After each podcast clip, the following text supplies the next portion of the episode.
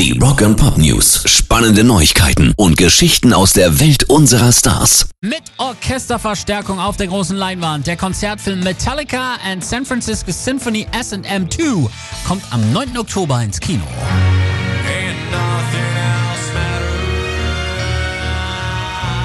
Pünktlich zum 20. Jubiläum ihres mit einem Grammy Award ausgezeichneten Live-Albums SM tun sich Metallica und das San Francisco Symphony Orchestra ein zweites Mal zusammen für den neuen Film SM 2. Hier präsentieren sie erstmals seit 20 Jahren wieder die SM Arrangements live plus Interpretationen von neueren Songs, die in den Jahren danach entstanden sind. Sehr geil, glaube ich. Tickets gibt's ab übermorgen, dem 7. August unter metallica.film.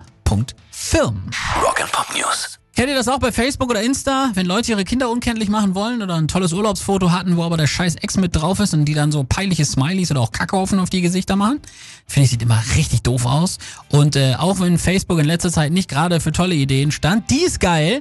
Du kannst jetzt die Gesichter mit Slipknot und Guns N' Roses Smileys zupinnen.